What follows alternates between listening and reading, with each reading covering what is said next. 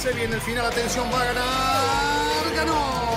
El mexicano estaría anunciando su fichaje en las próximas horas. Vamos a los acontecimientos en un circuito súper exigente de 6 kilómetros. La victoria de Hamilton lo deja apenas a 7 de las 91, el récord de Michael Schumacher. Y allí ingresa Checo Pérez al corralito luego de un gran premio de Mónaco apasionante. Fórmula Latina. Hola, ¿cómo están? Bienvenidos a Fórmula Latina, episodio número 18 y hoy con un invitado muy especial. Nos va a acompañar, como siempre, a nuestra Fórmula Latina, que está compuesta por Giselle Sarur, Diego Mejía, Cristian González Rouco, un invitado que conocemos desde sus inicios prácticamente en la Fórmula, Pastor Maldonado. Bienvenido a este episodio número 18. Vamos a hablar de todos los temas, tu paso por la Fórmula 1, también actualidad. Habemos calendario temporada 2021 de la Fórmula 1, 23 grandes premios y mucho más. Pero lo importante es que tenemos a Pastorcito, como le decíamos en las carreras, ¿no? Pastor, cuando te gritábamos para hacerte las notas. Así que bienvenido. Y bueno, Giselle, contá un poquito cómo lo conociste a Pastor, porque la verdad que es interesante también. Bueno, Pastor, bienvenido. ¿Cómo estás? Bueno, la verdad, eh, un gran placer estar acá con, con, ustedes compartiendo el día de hoy. Eh, como, como hemos compartido anteriormente, pues en muchísimas ocasiones, una vez más, después de un tiempo sin vernos, gracias a, a todo el desastre que estamos atravesando en este momento, pues eh, nos mantiene un poquito alejados. No, no, no he podido este año eh, ir a la Fórmula 1 o viajar. Eh, espero pues verlos en persona pronto. Y bueno, acá estamos por ahora contento de, de, compartir este momento con, los, con todos sus seguidores y, y, con los nuestros también.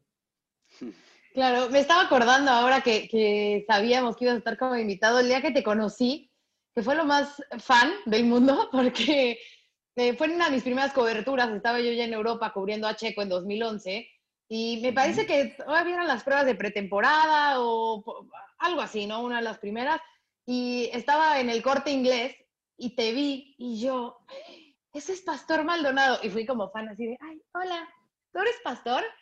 Sí, y yo, ay, es que yo soy Giselle, soy periodista mexicana y cubro checo.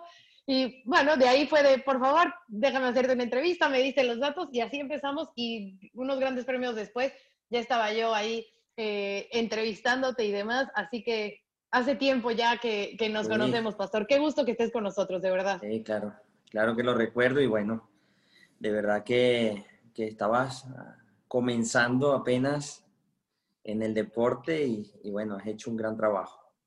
Ay, gracias, Pastor. Qué emocionante. El saludo, el saludo para, para Pastor también, un gusto que nos, que nos acompañes y, y, pues bueno, yo, yo no tuve una oportunidad así como la de Giselle en el corte inglés y de forma muy romántica de conocer a Pastor. Yo lo conocí cuando estaba más chico en los karts fue a competir en un eh, campeonato internacional en Colombia eh, y obviamente pues lo hacía muy bien, había algunos otros venezolanos, pero pues era claro desde ese entonces que, que tenía ese talento especial que bueno, luego muchos años después lo pude ver ya ser campeón de la, de la GP2 y bueno, nos encontramos en muchas ocasiones en las pistas de la Fórmula 1, Pastor. Y bueno, antes preguntarte cómo, cómo estás llevando todo esto. Eh, nos hablamos hace algunos meses, como iniciando toda esta sí. pandemia, todo este lockdown, pero, pero ¿cómo, ¿cómo van las cosas contigo, con tu familia? ¿A qué te dedicas por estos días en este 2020 tan diferente y particular? Bueno, mira, la verdad que ha sido un año extremadamente atípico, ¿no? Porque todo ha cambiado repentinamente.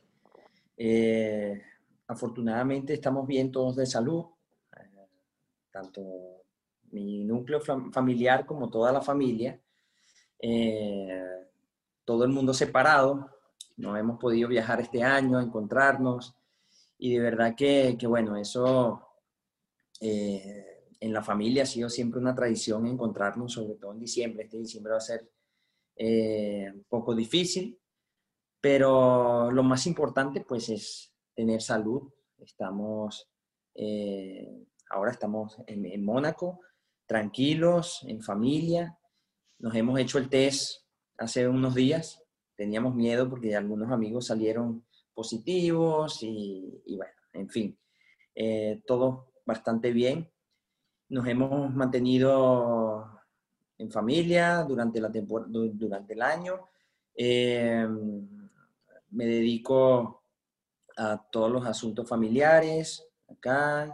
Entonces, bueno, por ahora puedo decir que todo bien, pero extrañando mucho ir a las carreras, eh, compartir con ustedes, con mis amigos, con, con ese mundo que, bueno, fue, fue, mi mundo desde que prácticamente tengo cinco o seis años hasta, hasta ahorita.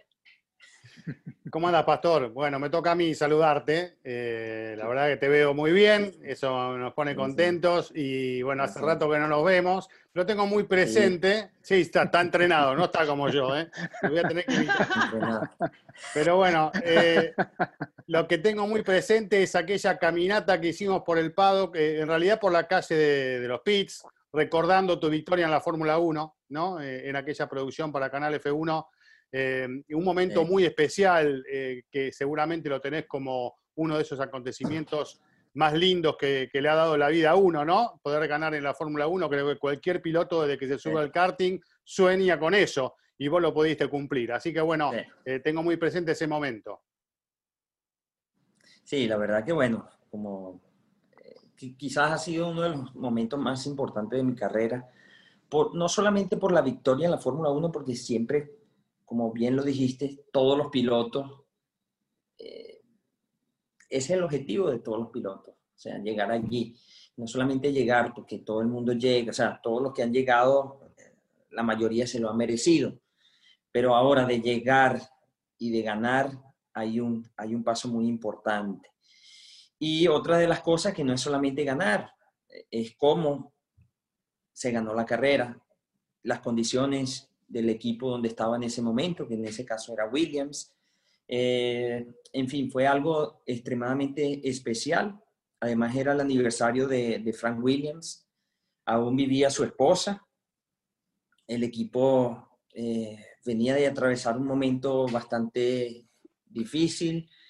Eh, y bueno, se trabajó muy duro. Era el primer año de Williams después de muchos años con motor Renault, se, recordaba un poco los años de gloria del equipo, ¿no? Con esa fusión Williams-Renault eh, en ese año, el cual pues veníamos de, tener un motor Cosworth la temporada anterior, que, donde, se sentía que había una carencia, no solamente en potencia, porque cuando pensamos en un motor decimos, este tiene más potencia que el otro y, estando allí en la Fórmula 1, pues me di cuenta que no solamente es la potencia lo más importante, sino eh, el dinamismo del motor, cómo está diseñado, su tamaño, su peso, su masa, eh, cómo, cómo, se adapta al coche, al carro.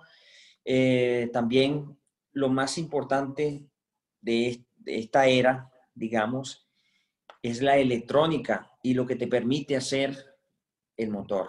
Y de verdad que ahí estábamos extremadamente limitados, porque si, si recordamos, estaba eh, la época del blowing diffuser, que se soplaba y se soplaba, cada vez se soplaba más. Eh, sobre todo Red Bull eran los, los reyes del blowing diffuser, ¿no? Tenían que soplar y soplar. Tenían el Renault, Renault lo hacía muy bien con la parte electrónica, pero nosotros estábamos limitados porque no teníamos cómo hacer soplar el, el Cosmos. Entonces, por eso fue el, la decisión de Williams de cambiarnos a Renault. Y fíjate que eh, apenas después de poquísimas carreras, prácticamente ni siquiera cumplimos un proceso de, de adaptación, ¿no? Llegó, entramos a Europa, donde prácticamente, bueno, mi terreno, donde se conocía muy bien tanto el equipo, porque todos los equipos hacen las pruebas en Barcelona, todos los pilotos hacen las pruebas en Barcelona, pero además, no solamente en Fórmula 1, yo venía con una experiencia bastante grande en la pista. Entonces, claro que cuando vas a una pista por primera vez y tienes pilotos a tu lado que han ido más de 20 veces, hay una diferencia, porque mientras tú estás pensando en cómo afrontar una curva, en cómo mejorar, en cómo ir más rápido, ya eh, los otros pilotos saben lo que funciona y lo que no funciona. Entonces, un poquito de eso también pasó en Barcelona, que simplemente llegamos a concentrarnos eh, en probar las actualizaciones que estábamos recibiendo ese fin de semana. Y mira, por algo de la vida, todo funcionó como no se esperaba. todo funcionó como no se esperaba. Todo funcionó bastante bien. Eh, de hecho, no, no, habíamos planeado correr con, con, ese, con esa configuración, con ese paquetero dinámico que había llegado el sábado en la mañana. Solamente queríamos probar. Y resultó pues que fuimos a correr y, y bueno, transformamos resultados que, que estaban por ahí de, octavo al doceavo, que desde inicio de temporada matemáticamente ese era nuestro, nuestro potencial y nuestro target. ¿okay? Ya ir más allá era un poco complicado. Pero también se unió Pirelli, ¿okay? que eh, había mucha dificultad y todavía la hay en calentar la goma de, de adelante, ¿no? comparada con la goma de atrás. La goma de atrás se calienta muy rápido. Es una característica de la goma Pirelli, independientemente de la mezcla que tengas o, o, de los distintos diseños que han presentado Pirelli en los últimos años. Entonces, por, por uno u otro motivo, a mí se me daba muy bien calentar la goma de adelante. Entonces, siempre era muy rápido en clasificación y, y sabía administrar muy bien la goma. Eh, había, había mucho feeling con la goma. ¿okay? De hecho, también la carrera se ganó porque eh, administré muy bien a, partir de la última parada la goma dura. Me recuerdo que se podían dar 18 vueltas, eran los números de Pirelli, y nosotros hicimos por ahí como 25.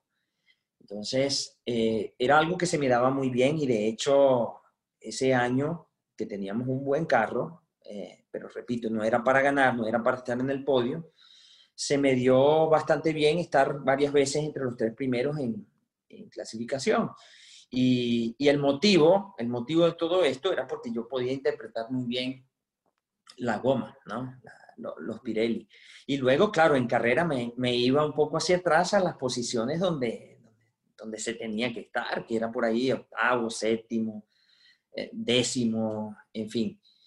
Entonces, eh, de verdad que la victoria eh, no fue una sorpresa porque ya desde el día anterior nosotros sabíamos que teníamos un carro competitivo, el equipo necesitaba los puntos, necesitaba concretar un podio y, y bueno, un poco de nervios alrededor, se, se, yo lo sentía, ¿no? Desde todo el equipo, yo estaba bastante tranquilo y, y, me decía a mí mismo que no era la primera vez que iba a largar eh, en la primera posición y que no era la primera vez que, que podía ganar una carrera. Así que me, comencé a preparar, me vestí muy tranquilo. Pensaba solamente en la arrancada porque sabía que Fernando con el Ferrari arrancaba muy bien. O sea, el Ferrari en, esos años era el que mejor arrancaba de todos. Me imagino que por el setting y el sistema de, de, embrague que tenía. Y nosotros teníamos algo muy estándar, Pero tanto fue la concentración que creo, si no recuerdo, que fue una de las mejores arrancadas de todo el año. Pero sin embargo, bueno, eh, algo que ya sabíamos que podía pasar es que perdí la posición con Fernando y para eso nos habíamos preparado y teníamos un plan eh, muy, muy estudiado.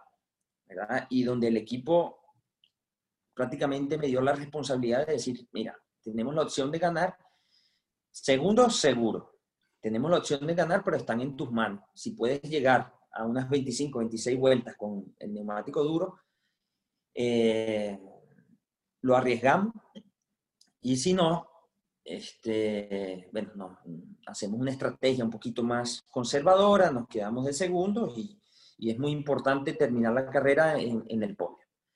Y yo de una vez dije, no, no, no, vamos a, vamos a intentar ganarla primero y después vemos si, si, si no se puede, vemos cómo vamos resolviendo en el camino. Entonces, de verdad que fue un momento muy especial para todo el equipo muy especial.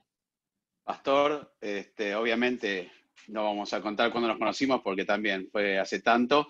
Lo que sí me puedo jactar para hacerme un poco el, el, importante es que debo ser la persona que más te ha entrevistado en tu carrera deportiva porque no solamente fue en GP2, sino también previo a la GP2, cuando estabas en la Fórmula Renault también. Pero después, pobre pastor, durante los fines de semana, le hacía todas las preguntas, eh, todas las eh, entrevistas posibles, como lo hacía también con Checo, pero le agregábamos una más, ¿te acordás? Que íbamos hasta el hotel, este, después de la carrera, inclusive hasta los sábados. Así que, aparte de hacerle todas las que le teníamos que hacer en el circuito, lo molestábamos y Pastor bajaba a desayunar del cuarto, lo hacíamos en cualquier hotel, en la calle. La verdad que te agradezco mucho porque siempre has sido muy gentil. Ya a veces no sabía cómo hacer. Che, Pastor, acordate que tengo que hacer esta entrevista. Y bueno, vos te acordás muy bien de eso. Así que nunca ha sido un no. Así que considero que sos un, gran amigo, hemos disfrutado mucho.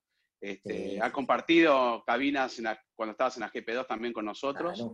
Y hasta inclusive una vez que fui con Sofía, me dio todo el motorhome del equipo Lotus para que lo pueda usar, cambiar a mi hija ahí. Así que la verdad que, mm. Pastor, ¿qué vamos a agregar? Este, simplemente lo quería contar porque este, es importante que entiendan que lo consideramos un gran amigo. Y agregar algo que bien lo puntualizaste, la, creo que un poco más si contás toda la carrera de una hora y media, como bien siempre, siempre al detalle. Me acuerdo el momento, tal vez, podemos considerarlo como una anécdota, ¿no? Este, porque a mí fue el momento más raro cuando se incendia el box, Pastor, ¿te acordás? Yo estaba haciendo una nota a Claire Williams. Es cierto. Estaba, haciendo se me había olvidado ese detalle. esa es una de las anécdotas más bueno, quizás negativas que, que he podido atravesar, ¿no? Porque no es solamente que se incendia, no es, no es solamente que se incendia el, el, garaje, ¿ok? Sino cómo viene. Viene después de ganar una carrera que el equipo tenía casi 10 años sin ganar nada, ¿ok? Eh, todo el mundo estaba en el garaje. Todo el mundo estaba en el garaje, inclusive Frank Williams, ¿ok? Eh, sabiendo su condición, ¿no? O sea, estaba inclusive Frank. Eh, y luego ver esos rostros segundos antes de felicidad de todos los mecánicos que no habían dormido toda la noche trabajando, que eh, apostaban a que por fin, porque ¿qué pasa? Que el equipo Williams, para el que no lo entiende muy bien, seguramente ustedes sí, el equipo Williams o sea, los ingleses se cortan las venas por Williams. Puede estar de último, pero se cortan las venas por Williams. Williams es Williams. ¿okay? Entonces, eh, desde, todo su personal, que, son prácticamente fanáticos de Williams, no de la Fórmula 1, le, le, importa Williams. Entonces, todo el que trabaja ahí adentro, de verdad que siente mucho el equipo, ¿no? Y eso te lo transmiten desde el día uno que tú llegas allí. Y entonces, al ver a tu gente que se comparte, de verdad que era, era muy familiar el equipo, ¿ok? Un poco menos profesional que cualquier otro equipo en, la Fórmula 1. Quizás ahora ha cambiado un poco porque, bueno, la, Fórmula 1 va evolucionando, ¿no? Pero era muy familiar. Y ver uno de tus amigos, de tu familia, eh, en esas condiciones, quemado, herido, llevándolos al hospital, un caos, no se entendía, eso me, me, afectó, eso me afectó bastante. Y, bueno, confundido, eh, emociones encontradas, tristeza, pero a la vez una gran felicidad por, la victoria. Además es una de las carreras donde había mucha, mucha gente de mi familia. Entonces... ¿Estaba tu sobrino? Sí, sí, sí, estaban todos ahí, casi todos. Entonces, eh, bueno, imagínate, para la familia fue algo muy especial y, para mí también que ellos pudieran vivir esa experiencia. Inolvidable por todos lados. Teníamos amigos ahí, estaban mis amigos de infancia. Oye, Pastor, fue algo especial. Eh, para no salirnos del tema justo de la carrera, quiero hablar del podio y de esa imagen que creo que todos teníamos en la cabeza de Fernando y Kimi cargándote. ¿Cómo es que se da? O sea, ¿en qué momento dicen, uno te vamos a cargarlo? Este, te preguntan, o sea, ¿cómo fue? Porque no, no, es, no es habitual, ¿no? ¿no? No vemos mucho esa imagen de, de, sí celebran a lo mejor, ¿no? Y, lo que sea, pero de un, dos, tres vamos a cargarlo, es su primera. ¿Cómo, fue? No, no sé. De, de repente, nació de repente, de repente, creo que fue Fernando que se gira y, y habla con Kimi y ahí veo y me empiezan a cargar y bueno, Sí, pero de verdad que increíble, increíble la, sensación, ¿no? Y, sobre todo que dos campeones de esa talla en la historia de Fórmula 1, pues hayan tenido el gesto, y gesto profesional y de compañerismo de reconocer eh, esa victoria tan importante para mí.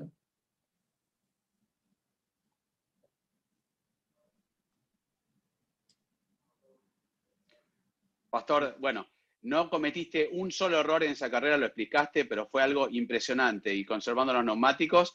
Pero bueno, como bien decías, tal vez el momento más importante en tu carrera deportiva, pero también es, cierto que has tenido muchísimos grandes premios que estuviste en condiciones tal vez mentales de poder ganar, no se dieron. Este, también muchísimos problemas has tenido, pero ¿cómo rescatás el momento tal vez ya que hablamos de tanta alegría y lo explicaste bien, ahora vamos para el otro lado, ¿no? Este, el momento tal vez más bajo de tu carrera en, la Fórmula 1.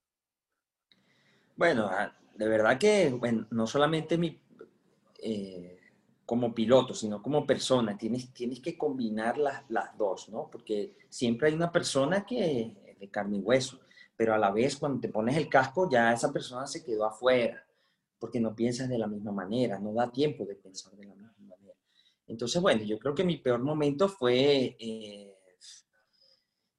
2013, 2014, esos dos años, eh, años muy negativos porque no, sé, no, me tocó eh, un, carro normal, ni siquiera normal. ¿okay? Me tocó carros con muchos problemas. No es que era lento, que, puede ser un carro lento, te puede, te puede tocar un carro lento. Me tocó carros con, muchísimos problemas, ¿okay? que eh, lo primero que todo de, fiabilidad. ¿okay? Carros que no terminaban carreras, carros que no hacían las pruebas, carros que mientras los otros daban 150 vueltas en un día de test, nosotros a veces dábamos una. A veces habían días de una, ¿ok? Eh, si es que llegábamos a una. Eh, y bueno, todo eso va sumando, ¿verdad? al ambiente en el equipo, a, lo que se va viviendo en el equipo, que van trabajando y ese inicio de temporada que es muy difícil para todos los equipos porque no están a tiempo, porque hay que viajar, porque faltaron piezas, porque... Y cuando vas y un desastre. Entonces eso es muy, muy... No es frustrante, pero hay un choque de emociones porque tienes un periodo de descanso donde has trabajado durante todo un año para tener algo con esperanza, ¿no? De, lo que se ha visto en el papel, de lo que se ha visto, y entonces tú, tú ves todo cómo va tomando forma poco a poco, y cuando llegas a la pista dices, es como un baño, un baño de agua fría, ¿no? Ves a los otros que, que dan muchísimas vueltas, son rápidos, pueden probar distintas cosas y tú ahí un día, mm. dos días, tres días, cuatro días y, el número de vueltas eh, para probar y para aprender del nuevo producto, pues son bastante limitadas. En fin, eh, ya comenzaban esos años de esa manera, ¿sabes? Y, el, ambiente y, la energía que había en el equipo era, era un poco pesada. Era un poco pesada porque se hablaba en, el invierno, antes de la pretemporada, de que había mejoras, de que había eh, oportunidades de progresar en cuanto a resultados con, los años anteriores, porque se había aprendido de, lo que es, de los errores que se habían cometido. Y llegábamos y pues eh, era peor. Entonces, eso me pasó en el 2013 con Williams donde después de una victoria y de estar en los puntos y de hacer buenas carreras y, de tener muchísimos problemas de fiabilidad, porque me recuerdo que la mitad de las carreras las hice sin el KERS, que era una desventaja bastante notable, había que apagarlo eh, eh, empezando la carrera, en fin, eh, muchas, muchas, muchos obstáculos que, que, venían sucediendo. Por ejemplo, en un par de carreras, no, no, recuerdo perfectamente, 2013 de nuevo, perdíamos las ruedas porque habían errado el, el, dado, ¿ok? No era un dado, eh, no sé, no, saben ellos cómo cómo podíamos perder las ruedas después de un cierto número de vueltas. Entonces creo que se calentaba y el metal, eh, en fin, tenía, tenía un desgaste y después se perdían las ruedas. Entonces ya mentalmente veníamos problema tras problema y esto, esto de verdad que era eh, desmotivador. No, además, ¿cómo corres eh, sabiendo que en cualquier momento se te sale una rueda, no? ¿Cómo claro, ¿quién, ¿quién, va a estar tranquilo así? ¿Quién va a estar tranquilo así, no?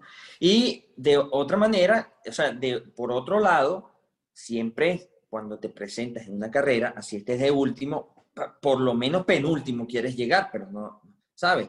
Siempre vas a competir, inclusive si sabes las limitaciones que estás atravesando pero siempre hay la esperanza de competir y siempre dice la carrera es diferente y el otro puede tener un problema y vamos a aprovecharnos, si los otros se paran dos veces, nosotros nos vamos a parar una.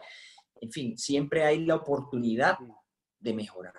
Entonces, de repente, cuando logramos en el 2013 más o menos optimizar lo, lo mal que teníamos, desastre que teníamos, se empezaron a salir las ruedas después de haber trabajado día y noche. Eh, en fin, de verdad, un año extremadamente negativo porque veníamos de ganar, de pelear por el podio, de estar o sea, como cinco o seis veces entre los tres primeros en clasificación y luego a estar atrás, atrás, ni, siquiera entre los primeros. Entonces es, es frustrante porque has trabajado mucho, no, no solamente por los resultados, sino por el trabajo que, y el tiempo que le has dedicado, ¿no? Y porque te esperas una mejora. Luego, bueno, eh, gracias a todo esto, eh, una de las peores pesadillas fue pasarme a Lotus. Eh, hmm. Empezando la era híbrida, con los problemas que tenía Renault al inicio en ese 2014, ¿no? Claro, Pocas que no vueltas en pretemporada. Lotus que no era todo Lotus, pero tampoco se supo gestionar los problemas de, entre Renault y Lotus, entonces habían fricciones, eh, en fin, e, era un desastre. El, el, motor se rompía en los bots, en el garaje se rompía el motor. O sea, muchísimas carreras no se pudieron hacer. ¿okay? O arrancaba y después de una o dos vueltas se paraba. O peor aún, después de que habías hecho toda la carrera y que estabas ahí en la zona de puntos, se paraba faltando una vuelta o se paraba faltando. Y siempre era un problema relacionado con el motor. Pero ¿qué pasa? Al mismo tiempo veíamos un Red Bull haciendo podio. Entonces, sabíamos que no todos los problemas eran eh, del motor, simplemente que Red Bull en ese momento tenía muchísimo dinero, bueno, todavía, y pusieron a disposición más personal, Para gestionar y solucionar muchos problemas, cambiar muchas cosas. Ellos se hicieron muchas piezas eh, ellos mismos esa temporada. Nosotros no teníamos la capacidad de reaccionar como ellos lo, hicieron. Entonces, bueno, de, verdad que era, era bastante frustrante, sobre todo cuando hace apenas unos meses Lotus era el segundo equipo de la Fórmula 1. Hmm. Estaba Red Bull, estaba Lotus y después Ferrari. Estaba ganando Kimi carreras con, con Lotus antes. Exactamente, estaban ganando. Oye, oye, Pastor, pero, pero a propósito de eso que estás diciendo, porque creo que es muy válido, eh, a propósito de algo que dijo en los pocos días, eh, hace pocos días, perdón, eh, o que apareció más bien en un reportaje de la Fórmula 1, unas palabras de Max Verstappen, ¿no? Porque, bueno, tú, tú ya ganaste carreras, entonces, pues tú crees que si tienes el auto vas a seguir ganando. Si no lo tienes, pues no vas a ganar. Eh, el piloto siempre cree eh, en, sus capacidades, en su habilidad y sabe que si tiene el auto, pues va a conseguir el resultado. Y un poco lo que decía Max Verstappen hace poco es que eh, el 90% de los pilotos de la parrilla actual ganarían si tuvieran el Mercedes. No sé, yo personalmente tampoco creo que se llegue a ese nivel del 90%, o sea, que a quien suba en el Mercedes más o menos sale campeón del mundo. No sé, tú desde el punto de vista de piloto, ¿cómo, cómo lo ves y, y qué opinas de esa afirmación de Max Verstappen? Bueno, depende desde qué punto de vista lo veas, ¿no? Eh, Max es un, gran piloto, no se puede, no se puede, ¿sabes? Tapar con el sol con un dedo, o sea, es un talento increíble que, que bueno, que tiene la Fórmula 1 en este momento. Un piloto que ha ganado inclusive sin tener el mejor carro, pero tiene uno de los mejores, no es que, que tiene eh, el Williams o el Haas del momento, prácticamente siempre ha tenido muy, muy, buenos, muy buenos carros. Eh, que hay una diferencia con Mercedes, o sea, eso lo sabe todo el mundo, pero es que un equipo, como la palabra lo dice, es un equipo, no es solamente un piloto, y eso es algo que siempre he tratado de,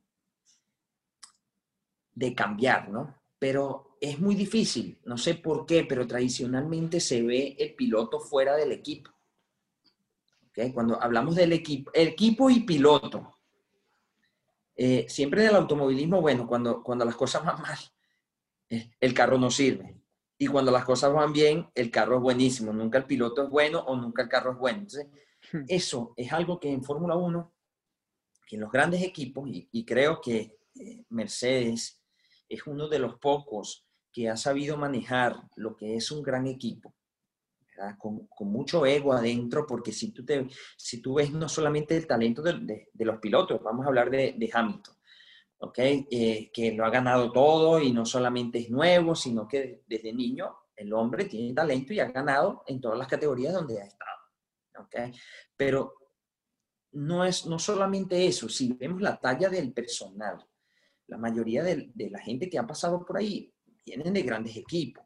Y eso no es, no es fácil manejar el poder del ego de cada uno dentro de un gran equipo. Y creo que ellos han sabido manejarlo extremadamente bien y además transmitirlo a la pista y mantenerlo, lo cual es muy difícil. ¿okay? No es siempre, no es solamente ganar, sino mantenerlo, eso, eso es lo más, complicado que puedo ver. Entonces, volviendo un poco al tema, eh, siempre puede haber, siempre ha habido un carro mejor, siempre ha habido un equipo más rápido que otro. Eh, eso, eso siempre lo ha habido. Si, si no, habría que ir a la Fórmula 2 o a un monomarca, ¿no? Donde vemos a diferentes pilotos ganando carrera tras carrera. Pero en la Fórmula 1 siempre lo ha habido. Entonces la gente siempre dice, eh, estoy aburrido de ver a Hamilton y, a Mercedes ganando. Yo creo que, bueno, son, son, los que se lo merecen hasta, hasta el momento, ¿no? El reglamento es el mismo para todos, las oportunidades son las mismas para todos, así que eh, seguramente que cualquier piloto va a tener más probabilidades de ganar una carrera en Mercedes que en cualquier otro equipo. Eso estamos completamente de acuerdo. Ahora, que cualquier piloto de la Fórmula 1 pueda ganar, bueno, Bottas le ha costado un poquito.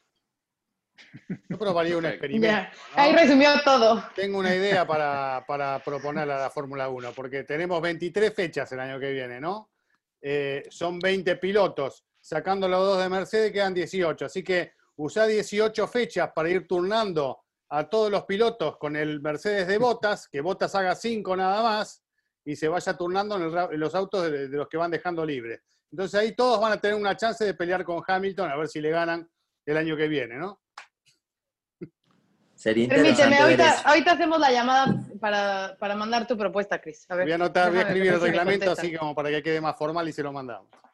Igual sabemos que estos comentarios de Max son muy este, del momento para Sí, para un poco meterle, hacer ruido y meterle una presión o, tratar de jugarle un juego psicológico a Hamilton que creo que poco le debe importar. Este, y además lo conocemos bien a Max, ¿no? Él siempre va a decir que, que, él puede ganar en cualquier auto, pero si sacamos a Mercedes y dejamos a Red Bull, ¿quién se le acerca a Red Bull? Le saca 100 puntos al, al que está tercero en el campeonato. O sea que él también, ayudado, ¿no? El auto está hecho para él este, es uno de los más eh, talentosos y rápidos del... Por eso, si subimos a, no sé, a Kimi, al Red Bull, seguramente puede llegar a ganar o no, no lo sabemos. Así que, que, haga eh, siempre, Es siempre difícil, es siempre muy, muy difícil. Pastor, una pregunta. ¿Quién va a ganar o no? Sí, si te subís ahora al Mercedes, ganas una carrera o no. ¿Cuántas vueltas necesitas? ¿Eh? ¿100 vueltas? Creo que más de una.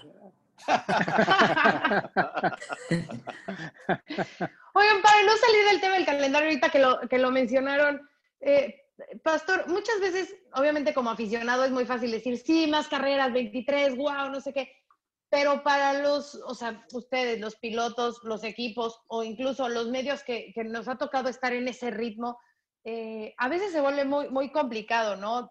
A ver, por el estar fuera de casa, por estar fuera de la familia, por ese ritmo, por todo. ¿Qué, ¿Cómo ves tú un calendario de 23 carreras de, Fórmula 1 que no es como, por ejemplo, NASCAR, que está en el mismo, digo, dado que Estados Unidos es muy grande y todo, pero que es un mismo país y que acá es recorrer el mundo entero? Sí, bueno, es algo logísticamente pesado, complicado. Ya cuando se hacían 20 carreras, pues eh, había un desgaste a final de año, eso es normal. Había un desgaste, el cuerpo necesita recuperar. Eh, seguramente es duro y va a ser muy duro, va a ser muy duro. Pero bueno, eh, hay que probarlo también para, para, decir. Yo, yo digo que 20 carreras era suficiente, ¿no? Había buenos meses de, de, espectáculo, de, carreras, todo el mundo podía trabajar, pero ya les digo que, bueno, en los, en los dos equipos que estuve en la Fórmula 1, se llegaba a la primera carrera que no estábamos listos, que hacían falta piezas, que hacían falta muchas cosas. Entonces, eh, no sé cómo, con el tiempo, no sé cómo lo van a, gestionar. Eh, sobre todo los equipos un poco más pequeños. Eh, que, no solamente es el dinero, sino la logística. No todo el mundo tiene una logística como Ferrari, como eh, Red Bull, Mercedes, eh, McLaren, donde pueden reaccionar y hacer piezas y, producir en, en, un tiempo tan rápido, ¿no? Hay, equipos que son clientes, hay equipos que, tienen sus proveedores, inclusive hasta de chasis, que tienen que comprar chasis, tienen que... Entonces, bueno, eso, eso seguramente, bueno, hay que hay que programarlo mucho mejor de lo que ha estado programado en los últimos años. Oye, Pastor, eh, eh, es que me quedó sonando tu respuesta de lo de, lo de botas, ¿no? Yo creo que a todos un poco, ¿no? Eh, porque tú estuviste Perdón, no te escuché. Que nos quedó, me quedó sonando tu, tu respuesta sobre botas ante lo que decía Verstappen. Bueno, tú, tú estuviste cuando él empezó a hacer sus pruebas libres eh, de los viernes, tú estabas en Williams, si no me equivoco. O sea, tú, tú, tú, conociste a Bottas llegando a la Fórmula 1, lo viste un poco evolucionar. Este año tú lo ves en calificación, está muchas veces ahí, ahí, algunas veces le gana Hamilton. En carrera, pues ya las cifras creo que, creo que hablan por sí solas. Eh, algunas veces ha tenido también la suerte de Hamilton, como en la carrera de, de Imola, por ejemplo, que pues, fue como que se confabuló todo contra Bottas eh, de alguna manera y acabó ganando la carrera Hamilton. Pero, ¿qué tan bueno es Bottas? No sé, ¿tú cómo, cómo lo ah, catalogarías para darle un poco la medida también a, lo que está haciendo Hamilton en el mismo auto? Lo que pasa es que son pilotos extremadamente diferentes entre ellos. Es muy difícil compararlo, es muy difícil. Eh, Bottas es perfecto para Hamilton el piloto perfecto como compañero de equipo para Hamilton. Y, ahí está lo que dije anteriormente de cómo hacer un equipo funcionar. ¿entiendes? Han hecho todo lo que han logrado, todo lo que han logrado gracias a que tienen un equipo muy, muy bien formado y los roles de cada quien, por supuesto que están ya definidos. Eh, se deja competir y lo hemos visto, que los han dejado competir, se han respetado pero hay una diferencia, hay una diferencia notable, no solamente en velocidad, sino también en experiencia. ¿okay? ¿Cuántos años ya tiene eh, Hamilton en la Fórmula 1? ha estado en los mejores equipos de la Fórmula 1 siempre, porque cuando estuvo en McLaren era el mejor, era el mejor en, su momento. Se cambia a Mercedes, Mercedes, bueno, ni se diga. Eh, entonces, es muy difícil de comparar eh, estos dos pilotos porque tienen eh, talentos muy diferentes. Bottas es muy calmado, eh, no arriesga casi nunca, es un piloto rápido porque lo ha demostrado en las clasificaciones, que puede ser inclusive hasta más rápido que, que Hamilton la constancia de, Hamilton es lo que ha dejado a todo el mundo eh, sorprendido, sobre todo en los últimos años. Lo tiene muy claro cómo administrar un campeonato, no cómo administrar una carrera. Siempre corre en función de eh, la carrera, eh, del campeonato, de optimizar. Tú lo ves que tiene un problema y tiene un pincha, se para en los pits, cambia, sale de último y por lo menos algunos puntos te lleva a casa. ¿Ok? Claro, tiene el medio que le permite llegar hasta los puntos. Eso, eso es cierto. Hoy en día un Ferrari de hoy es difícil de que tenga un problema, salga de último y esté en los puntos. todo se le da, todo se le da como él quiere que se le dé. Y eso es, es muy difícil. Eh, un talento increíble y como le dije anteriormente, no solamente el talento, sino la capacidad que tiene ahora con su experiencia y las millas y los kilómetros acumulados de cómo administrar y cómo afrontar los problemas y cómo administrar el campeonato. Es uno que no, no va carrera por carrera. Siempre desde la primera carrera ya está pensando en la temporada. Entonces es ahí donde yo veo una diferencia notable entre ellos dos, que uno está tratando de ganarle una carrera porque le cuesta, le cuesta ganarle y está siempre al 100% tratando de ganarle una carrera y por eso lo vemos que en clasificación le puede estar por delante, inclusive las vueltas rápidas en la carrera, el hombre es rápido, pero no se trata de ser rápido, se trata de, con, todas estas carreras, pues, y, y sobre todo con un compañero de equipo como el que tiene, optimizar todos y cada uno de los puntos que se pueden obtener. esa es la gran diferencia entre ellos dos. Uno trata de ganar un campeonato y el otro trata de ganarle al compañero de equipo. Solamente. Claro. Eh, hay un montón de preguntas, chicos. Cuando quieran vamos con las preguntas, ¿no?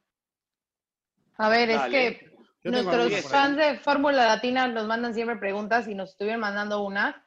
A ver, tengo aquí una en Twitter que Mario Bascuñán dice, ¿por qué escogió el número 13? Siento que debió escoger el 18, que fue el número con que ganó su primer gran premio de Fórmula 1. no sé, así. Ya, el 13 salió. o sea, ¿no tenías nada que ver con el 13? ¿No era como tu número de la suerte, algo? No, me gustaba mucho, me gustaba mucho. Me gustaba mucho el número. Está bien, ahí está Pero no, no, no, no hay un motivo que lo haya, ese es mi número. No, aparte, si fuera por el número de la suerte, el 13 casualmente lo opuesto, en general, ¿no? Sí, pero para algunos, viste que muchas es, partes. es un número. Sí, sí, en algunas partes sí, en otras no. Claro, sí, por eso. Por eso mismo la suerte no tiene nada que ver en esto. Yo antes que de, ir a una pregunta, los martes, creo, Fórmula 1. Claro, eso. o no hay fila de aviones, o no hay pisos, hay, edificios que no tienen piso número 13. Hay gente muy supersticiosa. Por eso viene un poco ahí también la pregunta de él. Y antes de ir, porque yo no tengo los papeles con las preguntas, que es terrible, ¿no? Mi preparación. Eh, pero sí, para eso está Diego, está Giselle y Cris. Quiero contar una anécdota, pero por la importancia de lo que fue y algo que yo nunca creí que iba a ser así. Eh, después viene un, un, apéndice que si querés lo contamos o no, pero cuando hiciste la demostración en Venezuela, Pastor, eh, en un box allí en, ¿cómo se llamaba el, sitio? Me van a matar, porque no me acuerdo. Los próceres. los próceres, perfecto, muy lindo. En un box allí montado tenías a Frank Williams, Claire Williams, que luego fue la, responsable del equipo, y Toto Wolf. O sea, no faltaba ah, nadie. Estaba, estaba Frank, Toto, Claire y bueno, Sophie, que, luego ahora es, este, tiene un cargo más alto en comunicación. Pero me refiero, estaba la plana mayor del equipo. Y eso era la importancia que vos le tenías para, el equipo Williams, ¿no? Porque me, Toto, ahí yo medio, me, mentiría si digo mis amigos, pero hemos ido a comer a la noche ahí en el hotel, era una relación distinta porque estábamos fuera del mundo de la Fórmula 1. Pero, ¿cómo fue trabajar con Toto Wolf, que es un poco el artífice, ¿no? De este Mercedes. No, mira, una experiencia única. Toto lo conozco, creo que desde que comencé en el Fórmula Renault. O sea, ya había una amistad y, y, nos conocíamos desde hace varios años. Años anteriores. Eh, luego, bueno, eh, se hace dueño de una parte del equipo eh, y comienza a tener una, una presencia importante en el equipo porque el equipo estaba en reestructuración de personal empezamos a agarrar uno de McLaren, empezamos a agarrar gente de aquí. Y él estaba invirtiendo en el equipo y se quería interesar mucho de lo que, las decisiones que se estaban tomando. quizás fue un, alguien fundamental en, eh, en el contrato de un personal que, que era verdaderamente válido en, en, ese entonces, ¿ok? Entonces, bueno, se invirtió dinero dentro del equipo en traernos personal calificado para ese proceso que nunca es de la noche a la mañana, de reestructuración de todo el equipo. Eh, y, él, me recuerdo que él estaba muy, muy compenetrado con, con Claire, con Frank, que aún Frank en ese momento eh, hacía parte del, del board del equipo. Y bueno, poco a poco se fue armando y se creó una relación muy, muy buena, tengo que decir. Eh, después empezó a venir a las carreras, Toto, eh, pero siempre estaba un poquito apartado. Después empezó a entrar a los meetings con los ingenieros y a escucharlos. Y poco a poco se fue eh, compenetrando cada día más con el equipo. Y bueno, como te podrás imaginar, y como lo vemos hoy en día, es un hombre eh, apasionado, le gusta ganar, Y te transmite eso, además de, de, que tiene un espíritu joven, ¿sabes? llegó alguien, ver a alguien fresco en el equipo con, con, con ganas de hacerlo bien, que, con esperanzas, eh, con nuevas ideas. En fin, hicimos una, una bonita relación, ¿verdad? Y, compartimos muchos momentos eh, positivos, no solamente ahí en Venezuela, que no me recordaba, pero también eh, durante la temporada que estuvo, la temporada y media que estuvo ahí en Williams. De verdad que sí. y como te dije, muy apasionado, muy profesional, eh, analítico. Eh, hizo, hizo un gran trabajo también en Williams porque creo que ahí, eh, inclusive en el poco tiempo que, que estuvo, pues aprendió a cómo gestionar él mismo algunos momentos, ¿ok? Porque la Fórmula 1 es muy complicada no es fácil manejar equipos. Y fíjate que vuelvo un poquito atrás cuando dije que Mercedes ha sido uno de los equipos que ha sabido manejar los egos dentro del equipo con los grandes nombres, no solamente de los pilotos, sino también de, del personal. Y bueno, Mercedes como tal, ¿no? Y, creo que él ha sido una persona clave eh, en ese equipo y bueno, eh, ha hecho un trabajo increíble.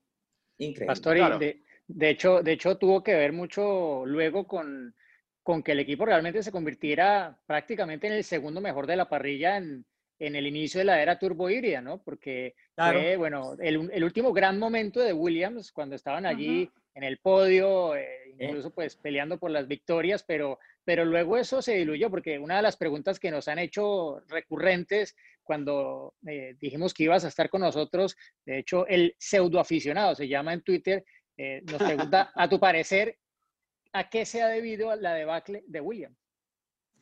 Mira, son muchos motivos, son muchos motivos. Eh, primero y principal, el presupuesto. Eso, primero y principal, el presupuesto. Segundo, hay que analizar muy bien qué es Williams, ¿okay? con el presupuesto que tiene. Williams es una fábrica donde se hace prácticamente todo menos el motor. Entonces, cuando tú tienes un presupuesto limitado y quieres hacer todo, te cuesta optimizar cada una de las piezas. Entonces, ¿qué pasa? Que vas a través de los años con el mismo caliper desde hace dos, tres años, porque frena bien y ya. Pero no hay dinero o la disposición eh, líquida de ir a los pequeños detalles. La caja de cambio es uno de los grandes detalles de Williams. Siempre Siempre han hecho buenos, buenos productos, pero recuerdo que ya en mis tiempos había una diferencia con los otros equipos en la caja de cambio. ¿okay? Entonces, son pequeños detalles que van haciendo una diferencia. Entonces nos vamos a la suspensión y como el año pasado funcionó bien, vamos a ahorrarnos aquí porque tenemos ya una suspensión, entonces esa suspensión quizás queda congelada un año o un par de años, sin, hacerla nueva, sino optimizándola, que no es lo mismo que cada año tengas todo un poquito más optimizado, que es lo que hacen los grandes equipos. Y otra de las, de las grandes eh, causas de, de, los resultados de Williams ha sido el reglamento. El reglamento, o sea, el reglamento nos ha ayudado a Williams. Cuando un equipo pequeño, como vemos Haas, o, eh, Alfa Tauri, que antes era Toro Rosso, o vemos Alfa Romeo, o equipos más o menos pequeños en cuanto a presupuesto, porque cada uno ya tiene una estructura bastante grande, porque los carros de hoy en día lo requieren así. Pero el presupuesto es difícil concretar. Lo que pasa con estos equipos que compran la mayoría de sus piezas a los grandes equipos.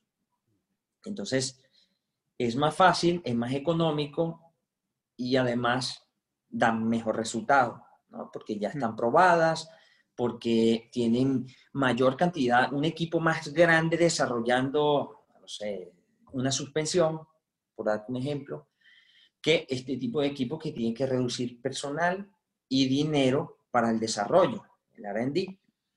Entonces, es ahí donde está eh, la gran diferencia. Eh, donde Williams no, no, sé por qué no ha optimizado ese recurso de reglamento. Ahora, sabemos que es un equipo histórico, sabemos que eh, tiene la infraestructura para fabricar y hacer sus piezas, ¿no? Y diseñar y, desarrollar. Ahora, lo que sí no se puede tapar eh, es la gran crisis económica por la que ha atravesado. Y, no es que no tengo dinero, voy lento, sino que lo estoy hablando, sino que no da para desarrollar cada uno de los elementos que se tienen que desarrollar o al mismo tiempo, a la misma velocidad que lo están haciendo los otros equipos.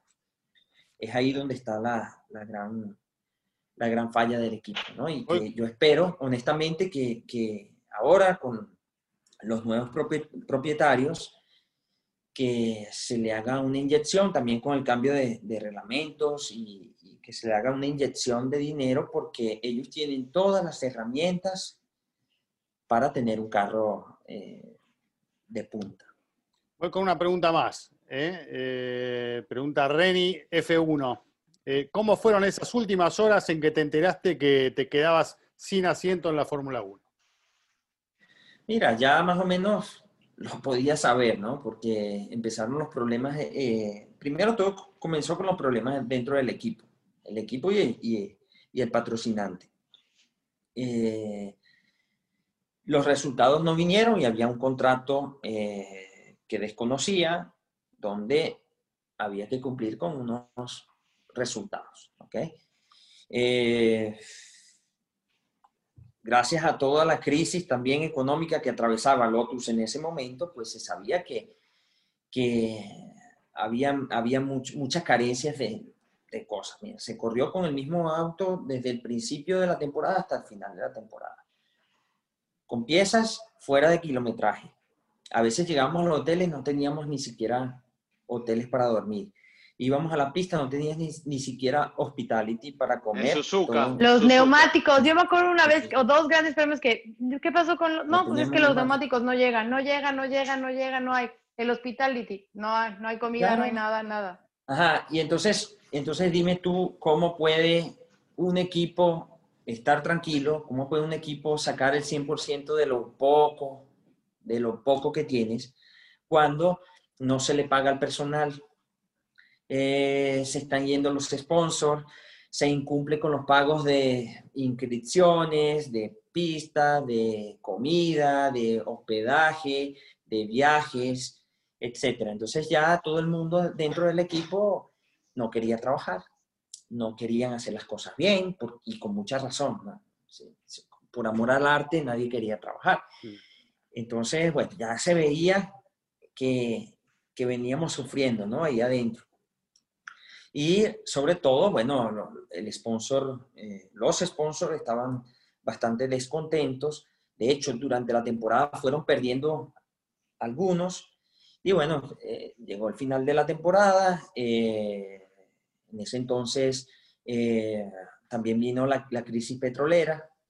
¿okay? PDVSA pues había sufrido muchísimo, una crisis económica en el país y, no se cumplió con, con uh, los requisitos.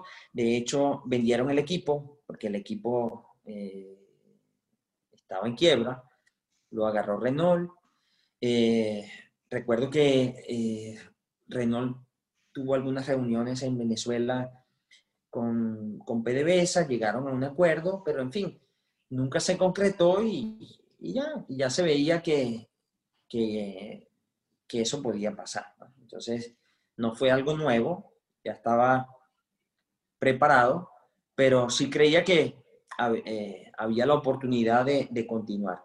Lo mejor fue lo que pasó porque siempre he estado en una categoría para ganar, siempre, en todas las categorías, siempre estaban entre los primeros de favorito para ganar la temporada, inclusive si no la ganaba, era uno de los favoritos, siempre, desde que comencé en este deporte.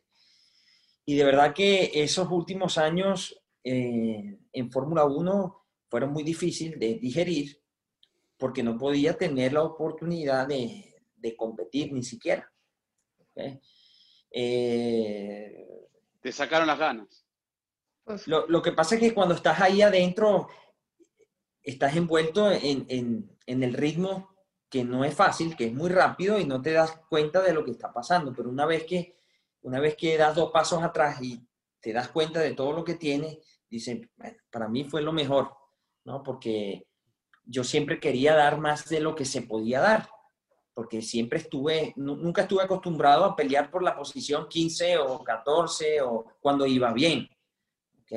Entonces, era, era algo que, que, me incomodaba muchísimo. Además que ese último año era un desastre en un equipo y, y cuando tú lo das todo y cuando tú te entrenas y cuando tú te preparas y cuando tú quieres buscar eh, más de lo que puedes dar, ¿okay? y no recibes eso de tu equipo, pues eh, eh, ah, no, no, no había motivación. ¿okay? No había motivación. Ya la gente se quería, no, no, ni siquiera quería ir a las carreras. ¿okay? Y, y, y, bueno, eso era lo que le transmitían a, a los pilotos en ese momento. Entonces, claro, eh, era un manejo de, de, de, muchas emociones, ¿no? Entonces, hablar con los mecánicos, sí, vamos a tratar de agarrar unos puntos con los puntos, entonces te van a pagar y así. Entonces había que, que pelear con, con, muchos obstáculos que el resto de los pilotos y el resto de los equipos no, no tenían que, que lidiar con eso.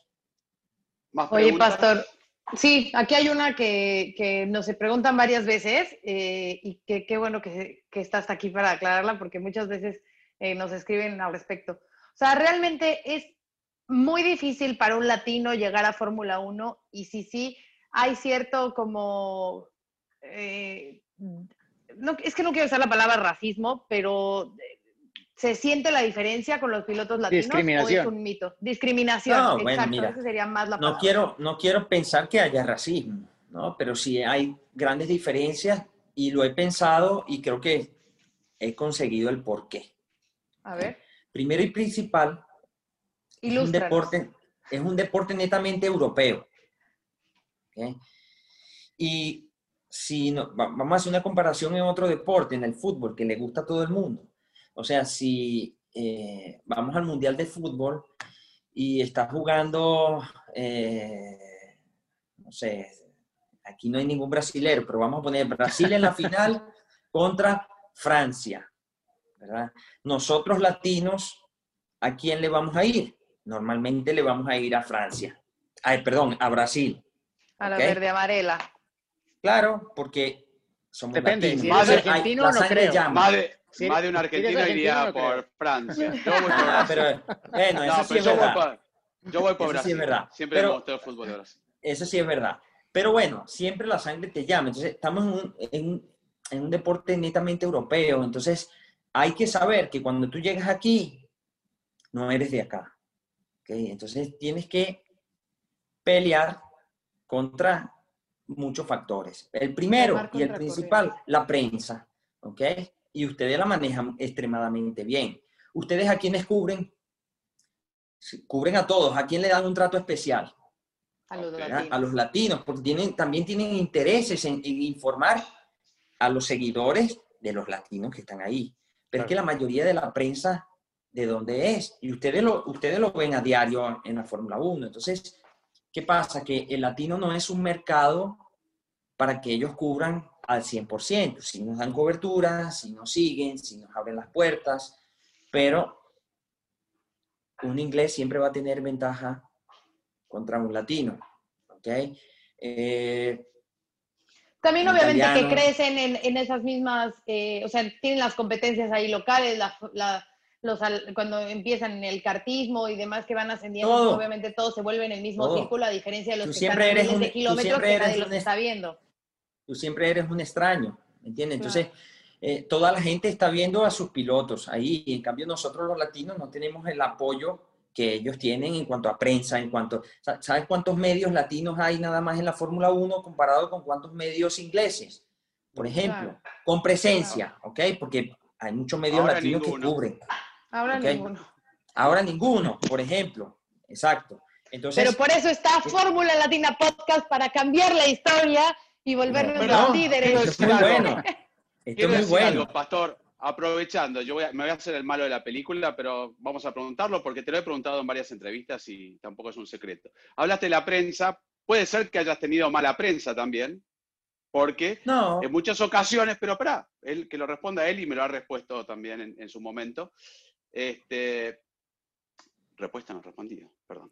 Em, entonces, lo que, a lo que yo voy, te hiciste una fama dentro del mundo de la Fórmula 1, ¿no? Un piloto aguerrido, agresivo, como quieras llamarlo. Vos mismo dijiste que a veces no tenías el medio y querías ir más rápido que el auto y has estado involucrado en varios accidentes. Si hubiera sido un europeo, hubiera sido menor ese, esa, esa, ¿cómo puedo decir? Esa reputación. Sí, no, sí, estigma o, o la, la, prensa que caiga más encima o no. Porque hemos visto caso Kevin Magnussen, ¿no? Ahora, que es uno de los pilotos tal vez que más este, va al roce o tiene incidentes y no tiene esa fama tampoco. Siendo latino, se agrandó un poco más, se agrandó. pero no te, yo lo conozco a Pastor, no le va a molestar. Aparte, él me contestó una vez el incidente que tuvo con Hamilton, me acuerdo en Valencia, y él me lo dijo. Eh, si hubiera sido al revés, hubieran dicho, uy, como Hamilton, no, vos me explicaste esa situación más o menos. A veces se da a conocer una historia distinta, por eso te pregunto, pero la fama está ahí. No, e, e, e, es, así, es así, tienes toda la razón. O sea, vemos, ahorita hiciste un ejemplo apenas, ¿verdad? De, un piloto y, es así. O sea, es algo, ok, se nombra, pero no se destruye al piloto como muchas veces lo hacían conmigo en ese entonces. ¿Ok? Entonces, claro que por eso te digo, la prensa es muy importante. Tienes que, que tener el apoyo de la prensa porque a veces hacen, hacen ver cosas que no son, ¿me entiendes? Por ejemplo, habían accidentes que era un carro que me daba por detrás, otro piloto me dio por detrás y la culpa era mía. Era, era ya... Eh, ya te hicieron la fama y ya está. Eran cosas insólitas, eran cosas oh. insólitas.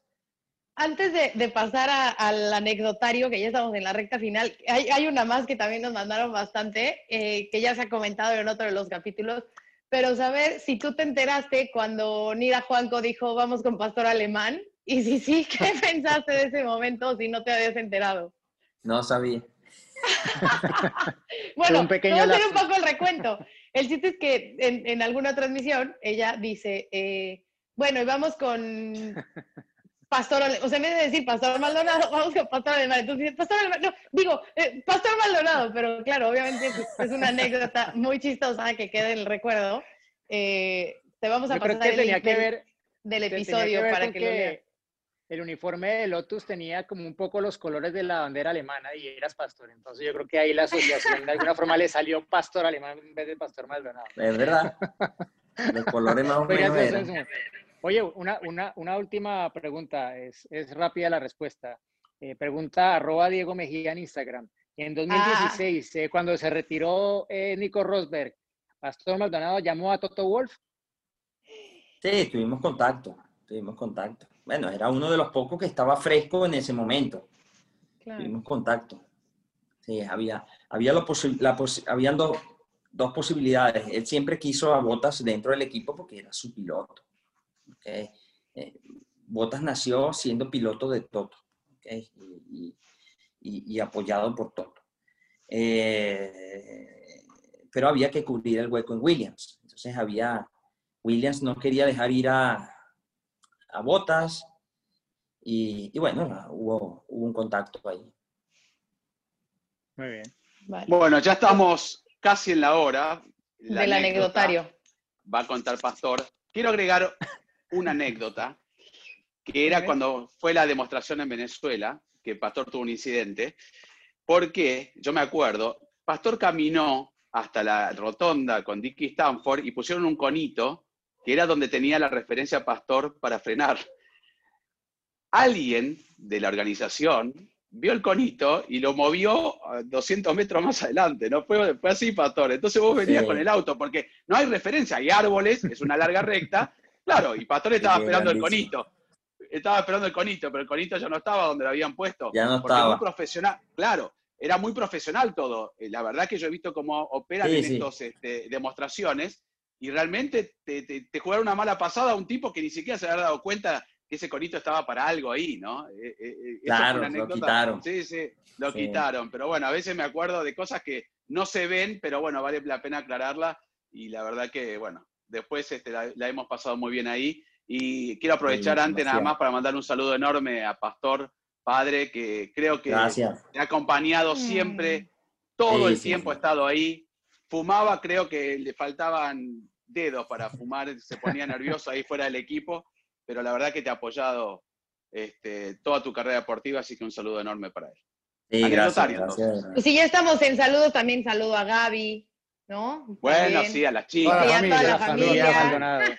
Gracias, gracias a todos, de verdad. Siempre los, recordamos con mucho cariño, a todos, siempre, siempre. Bueno, anécdota, Pastor, dale, ¿te preparaste una? Anécdota, mira, hay miles. Eh, la mejor. Una buena, que nos riamos un rato. Pero de, ¿De qué? ¿De karting? ¿De fórmula? ¿De, qué? que algo de divertido que te acuerdes. Fórmula 1. algo de Fórmula 1, sí. De Fórmula 1, mira. Déjame ver. ¿Qué anécdotas le puedo dar? Bueno, le di ya la, la del incendio, es una tremenda anécdota. O sea, ¿quién en la Fórmula 1 vive un, incendio de tal magnitud después de ganar una carrera? Eso es algo increíble. Algo que nadie sepa y que te haya hecho reír mucho o que a ti o que hayas visto, que hayas vivido tantas cosas. Busca el libro de las anécdotas que tenés ahí. Estoy haciendo memoria para decirles algo bueno. bueno, mientras Pastor se acuerda, quiero agregar algo sobre el incendio, que no sé si se lo conté a ustedes. Yo estaba haciendo la nota a Claire Williams, eh, con Chris Henley, que lo conoce muy bien, y Ulises Paniza, el camarógrafo. Y, este, y de repente, estoy, tengo la imagen, le estoy preguntando a Claire por la victoria, y sale la explosión atrás, y yo le sigo preguntando, pero eh, miro para atrás y ya no estaba más Ulises Paniza de Chris Henley, estaba el cable desconectado de la cámara. Se, habían ido corriendo hacia donde salían todos, por donde estaba el humo, que vos también llevaste a tu sobrino en andas, se lo llevaron en la silla de rueda, y yo me quedé solo. Y digo, pero si me voy donde está el humo, me voy para este un costadito. Me quedé en el costado y pude ver cómo se fue eh, apagando el incendio. Pero lo gracioso es que en un momento, bueno, así no estaba ni Claire ni, el camarógrafo y el cable. Me quedé con el cable del micrófono. Bueno, ¿te acordaste de alguna hora o no? Sí, sí. No, bueno, ese fue uno de los momentos, eh, uno de los momentos difíciles. Otro, por ejemplo, en, en, uno de los Gran Premios de Mónaco, eh, me, me, para la policía, vengo uniformado, tengo el pase, tengo todo, me pide el pase, le doy el pase, tengo el pase de la motito, porque aquí todos los pilotos se, eh, se, se movían en motito, eh, sobre todo la parte para ir a, a, donde están los motorjones, ¿no? Por el puerto, por allá. Y me paran y no me querían dejar pasar. Y ya tenía la hora así. Le digo, pero, pero, ¿por qué no puedo pasar? No, porque está por aquí no, da la vuelta por allá. Pero es que si todos los días paso por aquí. Y entonces se me fue pasando el tiempo, llegó un momento que me alteré porque ya estaba sobre la hora y saben que en la Fórmula 1 todos Sí. tienen que cumplir con un horario. Y el día de la carrera, más aún. Ah, era. Y, y bueno, en fin, empecé a, a- a discutir con este hombre que no lo podía entender y, y al final eh, llegó una persona y le dijo, no, no, es piloto, déjalo pasar, pero es que ya yo le había dicho que era piloto hace dos horas. Entonces, todo eso, y ya llegué al, llegué al, al meeting con los ingenieros sudando. Y todo el mundo se me queda viendo. ¿Qué pasó? Porque tuve que correr, tuve que dejar la moto ahí, tuve que, No. tuve que corriendo. O sea, no te dejó Claro, pasar no nunca. me dejó pasar con la moto. Ay, no me Dios. dejó pasar con la Eso después de haber ganado ya en Mónaco en alguna ocasión, ¿o no? Sí, seguramente sí. Sí. Sí, sí, sí, sí. Eh, Pero no le gustaba el automovilismo. la GP2. a ese La hombre. World Eh. No otra vez, otra vez, siempre con la policía, venía con Fabricio, que todos ustedes conocen. Fabricio Fabri. Bien, para el que no lo conoce, Fabricio era eh, mi, mi entrenador y bueno, eh, mi sombra, prácticamente. Entonces veníamos en, en Malasia, eh, también ahí, hora latina, siempre al último momento, ¿no? Eh, y directo a la pista y él venía manejando, la policía nos para a un lado. Nos paramos, nos pide los documentos, este policía voltea a todos lados y yo tengo una mala costumbre. Entonces el policía no hablaba inglés, para variar, y no nos, no nos podíamos entender. Lo único que le decía es que yo me tenía que ir ya, como sea, que si, que si no me dejaba ir, igual me iba a ir. Y entonces el policía de repente me hace la señal de- del dinero. El dinero.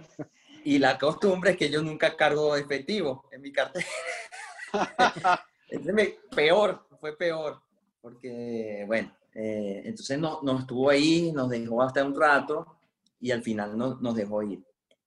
Pero siempre una cosa con, con la policía. Luego iba a, una, a mi primera carrera en Singapur y así escala, eh, viajamos por, eh, por Londres, ¿no? Fabri, la persona que va delante de mí, haciendo la cola para, para abordar, ahí en el boarding. Y de repente, en la cola, por el micrófono, escucho el señor Fabricio Magazzi presentarse al, al counter. Y yo empiezo a reírme, porque siempre le pasaban las cosas a él, ¿no? Y empiezo a reírme. Y lo llamo y yo digo, "Ah, algún problema con, con- con la maleta o algo, ¿no? Y cuando lo veo, está furioso, discutiendo con el hombre del, del counter y me acerco hasta ahí. ¿Qué pasó? Que, me, que el vuelo está overbooking y lo querían pasar a, a viajar en clase eh, económica, pero en otro vuelo, ni siquiera en ese, que era nuestro vuelo, sino en otro vuelo, haciendo escala por no sé dónde, era una cosa, una, una No. Ahorita Y te vamos a entonces- contar una de Chris y yo para Singapur. No, también. espera, espera. Entonces yo, en ese momento que lo veo discutiendo y rojo, no aguanto la risa porque ya veo que lo, lo ponen a darle la vuelta al mundo para llegar a Singapur. No pasaron ni cinco minutos. Pastor Maldonado, por favor, venirse que, que- que me en el. Y Igual. cuando el hombre me empieza a hablar, exactamente la misma medicina. Entonces tuvimos que darle la vuelta al mundo para Bueno, pues Bueno. te voy a contar que una vez, Bueno. que de hecho teníamos una entrevista contigo y la terminó haciendo Diego, porque a Cristian y a mí nos mandaron vía Chicago, luego paramos en Hong Kong y luego a Singapur, pero íbamos un día tarde, o sea, no se percataron de que cuando vuelas, pues pierdes un día día y que cuando vuelves, entonces claro, nosotros fuimos llegando hasta el viernes. No, fue Entonces, terrible. También nosotros terrible. hemos recorrido, o sea, además fue un vuelo terrible, con una turbulencia que, o sea, uno, me acuerdo que teníamos la comida y saltó la comida, pero, o sea, como por todos lados. 45 horas en el avión, ya yo veía a Cristian, nos parábamos, íbamos, veíamos todas las películas, todos los libros. Ay, no, no, no, no, no. Aparte, yo venía ya de abajo, subiendo para. Cuando, cuando me encontré con Gisela en Chicago, yo ya venía con primer vuelo a Houston, Houston, Chicago, ya estaba cansado. Y Cuando veo el vuelo para Singapur, decía 22 horas. Digo, no puede ser. 22 horas, 22 horas de vuelo con todo lo que hice. otro año. Está mal, está Sí. mal. Y Claro. bueno, y finalmente eran 22 horas, porque era transpolar. Fue a Hong Kong, hizo escala y después no llegábamos más. Terrible fue ese viaje, terrible. Y otro año perdí el pasaporte. Lo dejé en un taxi. No. Ah, bueno. Y luego, Y luego, bueno, no sé cómo hice, pero contacté al taxi y sí lo tenía, pero me lo vendió. Ah, Ah. ¿En dónde fue eso? ¿En dónde? ¿En dónde fue? En, en Malasia de nuevo. Malasia, seguro. Oh. Sí, sí, sí, sí, sí. qué bárbaro. Increíble. Ahora- el hombre me lo vendió. la- Mira, yo lo tengo, pero vale tanto. Así No. que cuando vayas a Malasia, en el aeropuerto ATM, saca plata, ¿eh? Pastor, no te vayas así. Por las dudas. Siempre se quedaba No, en mi- el hotel ahí, en millones el de cosas. aeropuerto. Te Millones de habremos ido a cosas. buscar a ese De verdad que, de verdad que uno, bueno, ustedes también lo han vivido, las experiencias que uno tiene de todos esos viajes que, que, que tienen un tiempo, porque no es que tú vas y viajas y voy de vacaciones y voy a llevar el sol, sino que llegas, haces lo que haces y te vas. Entonces, cualquier cosa que pase, de verdad que tiene un, un impacto en, en tu mente bastante fuerte, bastante fuerte. Y tantas experiencias que uno, que uno pasa. Me recuerdo que este fue una muy buena, ¿ok? Mi primera carrera en, en Melbourne en Te va 2011. acordando. Sí, ahí me voy a acordar. Ven, me ponen como 500 mil eh, presentaciones con sponsor, pero salía de una y ya tenía como cinco programadas al mismo tiempo. Salía de una, ya como a las 5 de la tarde, que estoy desde las 9 de la mañana, comí por ahí algo rápido, de hablar, de tomar fotos, de la entrevista, de esto, de lo otro. Primera carrera. Vengo con el chico de Williams en, en- en el carro y con Fabricio. Él viene adelante manejando y, y los dos venimos atrás. Y empiezo a hablar en italiano con Fabri y a quejarme y digo, esta gente, eh, y pip, ¿sabes? Esta gente y tal, y no, no la soporto más y estamos empezando, ya me tienen loco. tal. Y el chico se voltea. ¿Hablan italiano?